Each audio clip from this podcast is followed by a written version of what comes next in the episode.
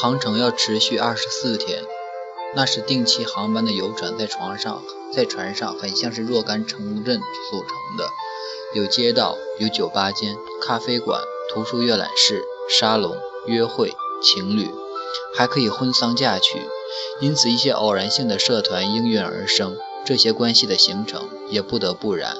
这一点人们是知道的，也不会忘记。正因为这样，这些社团也变得很有生气，很有趣。让人流连忘返，所以这就形成了女人特有的旅行了。对女人来说，尤其不可小视；对于某些男人，有时也不可忽视。这类到殖民地去旅行，于是成了成为区的事业成功、名副其实的历险活动了。对于我们的母亲来说，在我们童年时期，这些旅行就成了被她称之为她一生中最美好的日子那一类事情了。动身启程，启程的开始永远都是这样。遥远的行程永远都是从海上开始的，永远是在悲痛和怀着同样绝望的心绪下告别大陆的。尽管这样，也阻止不了男人动身远行，比如犹太人、有思想的人，还有只愿意在海上旅行的旅行者。尽管这样，也阻止不了女人听任他们离家出走，他们自己却从来不肯出门远行，总是留在家里。居守故土、家族、财产，坚持必须回家的旅游理由。几百年的时间，乘船旅行使得旅人们变得比我们今天的旅行者更加迟钝，更带有悲悲剧性。旅行的时间当然与空间距离一样长。人们对产人们对于人类在海上和陆地上旅行这种缓慢的速度已经习以为常。对于迟误、等候风向、等待天气转为晴朗、遇难。烈日死亡也习以为常了。这个白人小女孩所见到的那些大轮船，已经是世界上最后的班船。在她年轻的时候，最早出现的飞机航线已经设立，势必将逐渐取代人类在海上长途跋涉。她仍然每天都要到堤岸的公寓去，她仍然按习惯那样，在一个时期，她仍然按照老习惯那样做，用双耳瓮积存清水给我洗浴，再把我抱上床。他还是紧紧靠着我，睡在我身边。不过他已经变得无能为力了。离别的日期尽管为时尚远，但是分别一经确定下来，他对于我，对于我的肉体，就什么也不能了。这种情况是突然发生的，他并不知道。他的肉体对这个即将离去、叛离而去的女人，已经无所欲求。他说：“我再也不能得到你了。”我自以为还能，但是办不到了。他说他已经死了。他对我微笑着，非常温柔地表示歉意的笑。他说也许再也不会有了。我问他是不是想。他那么笑了一笑。他说我不知道，现在大概是想。在这种痛，在这种沉痛之中，柔情依然还在。这种痛苦，他没有说，一个字也不曾提起。有时他的脸在站立，牙齿咬紧，双目紧闭。他闭起眼睛所见到的种种形象，他始终没有说过。也许可以说他喜欢这样的痛苦，他喜爱这种痛苦，就像过去爱我一样，十分强烈，甚至爱到宁可为之死去也说不定。可是现在，他宁愿要痛苦，甚于得到我。有几次他说他还愿意爱抚我，因为他知道他渴望得我，我渴望得到爱抚。他说当快乐出现的时候，他也很想注意看着我。他那样做了，同时也在注意看我。他还叫着我，就像叫他的孩子一样。我们约定谁也不看谁，但是不可能，过去也不可能。每天傍晚，我都在学校门前他的黑色汽车里看到他。羞耻早已抛到九霄云外去了。开船的时候到了，三声汽笛长鸣，汽笛声拖得很长，声音尖利，全程都可以听到。港口上方，天空已变成黑乌乌一片。于是拖轮驶进大船，把它拖到河运中心。拖过之后，拖轮松开缆缆索，返回港口。这时，轮船还要再一次告别，再次发出那可怕的叫声，那么凄厉，让人觉得神秘难测，催人泪下。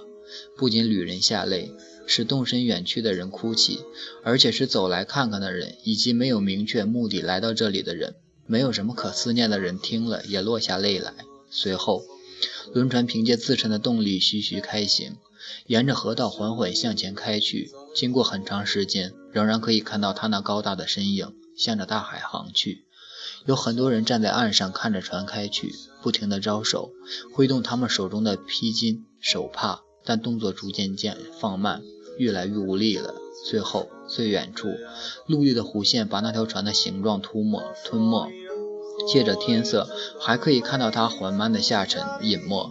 当轮船发出第一声告别的汽笛声，人们把板凳撤去，拖轮开始把它从陆地拖引开去，离岸远了。这时，他也哭了。他虽然在哭，但是没有流泪，因为他是中国人，也不因为这一类人、这一类情人流泪哭泣。也没有当着他的母亲、他的小哥哥的面表示他心里的痛苦，什么表示也没有，就像他们之间惯常所有的情形那样。他那黑色长长大大的汽车停在那里，车前站着穿白制服的司机，车子离法国邮船公司专用停车场稍远一点，孤零零地停在那里。车子的那些特征他是熟知的，他一向坐在后面，他那模样依稀可见，一动不动，沮丧颓唐。他的手臂支在舷船上，和第一次在渡河渡船上一样。他知道他在看他，他也在看他。他是再也看不到他了，但是他看着那辆黑色汽车急速驶去，最后汽车也看不见了，港口消失了，接着陆地也消失了。航程中经过中国海、红海、印度洋、苏伊士运河。清晨一觉醒来，船的震荡停止了，可知船已到岸。船正沿着沙滩航行，但是这里仍然是海洋，海洋更其辽阔，遥远无边，一直连通南极。航程中有几次停靠，从西兰到索马里是距离最长的一次路程。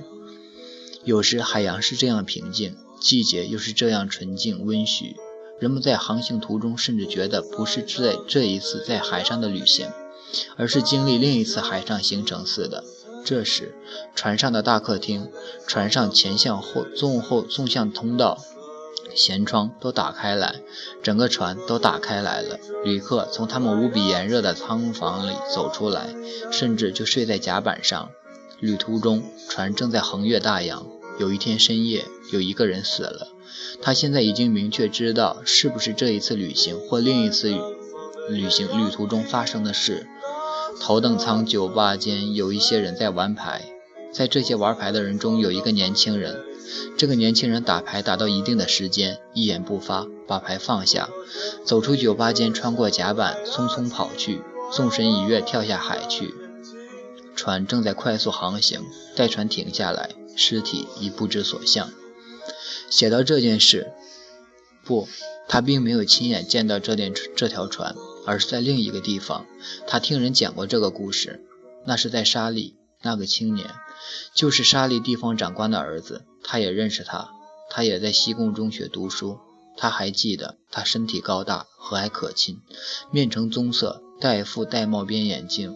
人们在他的房舱里什么也没有发现，一封信也没有留下。他的年纪倒是留在记忆里了，真可怕，也是十七岁。船在第二天黎明的起又前又起航了。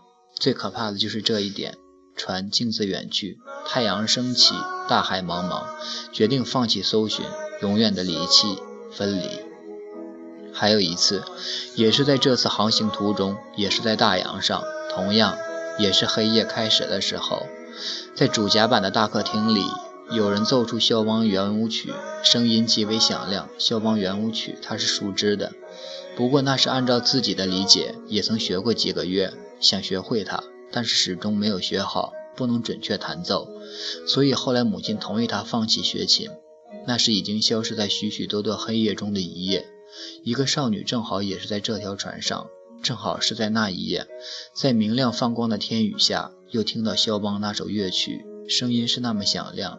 这一切是确定无疑的，是发生了这样的事。海上没有风，乐声在一切黑暗，在大海上向外四处扩展，仿佛是上天发出的那一道命令，也不知与什么有关，又像是上帝降下旨意，但又不知它的内容是什么。这少女直挺挺地站在那里，好像这次也该轮到她，她也该纵身投到海里自杀。后来她哭了，因为他想到堤岸的那个男人，因为他一时之间无法断定他是不是曾经爱过他，是不是用他所谓见过的爱情去爱他，因为他已经消失于历史，就像水消失在沙中一样，因为只是在现在此时此刻，从投向大海的乐声中，他才发现他，找到他，就像后来通过小哥哥的死发现永恒一样，在他的四周，人们正在沉睡，沉睡。覆盖在音乐之下，但是他们并没有被音乐唤醒，他们在静静地睡着。少女在想，她所见到的这一夜，也许是印度洋上最平静的一夜。她相信，在这天夜里，她看见的，她年轻的哥哥和一个女人走到甲板上来。他倚在船舷上，他拥抱她，他们在拥吻。那个少女躲藏起来，以便看得更清楚一些。她也认识那个女人。她已经和哥哥在一起，他们是不会分离的。她是已婚的女人，事情就是有关这一对可以可以说已经死去的夫妻。丈夫似乎什么也没有看到。在旅程最后几天，哥哥整天和女人留在仓房里，他们只在傍晚出来。在这些日子里，或许可以这么说，小哥哥见到他的母亲和他的妹妹，也不认识他们了。母亲变得愤懑、寡言、嫉妒。他妹妹，她在哭。她相信他是幸福的，但是同时她也怕，怕那样的事也会在哥哥那里出现。他本来相信他把他们抛弃了，和那个女人一起走了，但是并没有。在到达法国的时候，他又回来找他们了。他不知道白人少女去后有多久。他遵照父命，与十年前家庭指定的少女成婚。这位少女在结婚的时候，当然也是珠翠满头，金玉满身。这个中国女人来自北方，是抚顺城里人，是由家族陪伴前来成婚的。她也许很长时间未能和他相处，大概也拖了很长时间不同意给予她财产继承人的地位。对于白人少女的记忆依然如故，船上床上横横陈的身影依然在目。在他的欲念中，他一定居于统治地位，久久不变。情之所系，无边无际的温柔亲爱，肉欲可怕的阴暗深阴暗深渊，仍然牵连未断。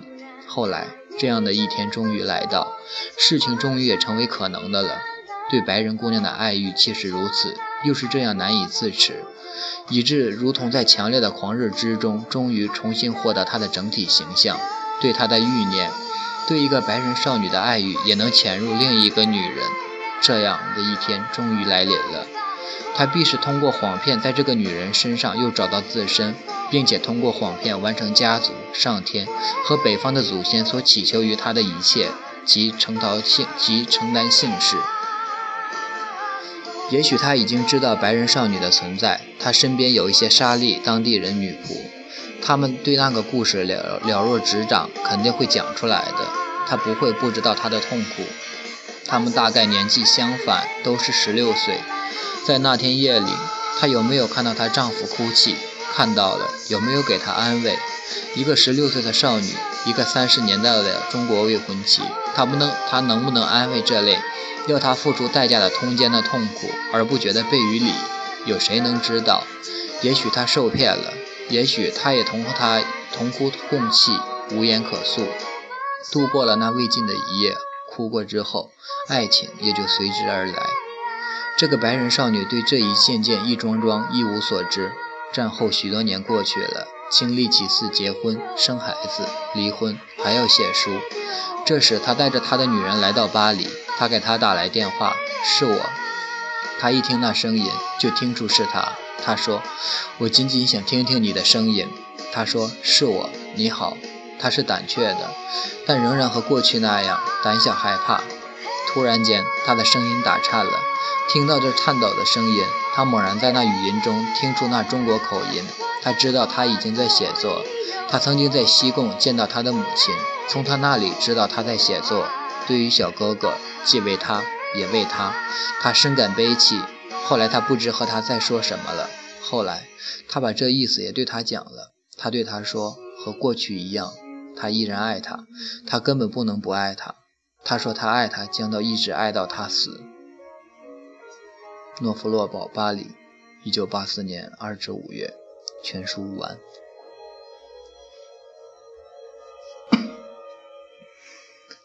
断断续续的读了好多天，终于结束了，完成的非常仓促，毫无质量可言。感谢几位听众的包容。个人认为本书更适合一个人慢慢的看，而非这样听。书中用了大量的人称代词，男他和女他的根本听不出来，叙事也并不是平铺直叙，更像是随着作者的情感积蓄，思绪延展，想到哪儿写到哪儿的。我的这种读法实在是浪费了这一篇佳作，不过用来催眠还是不错的。再次感谢所有人，晚安。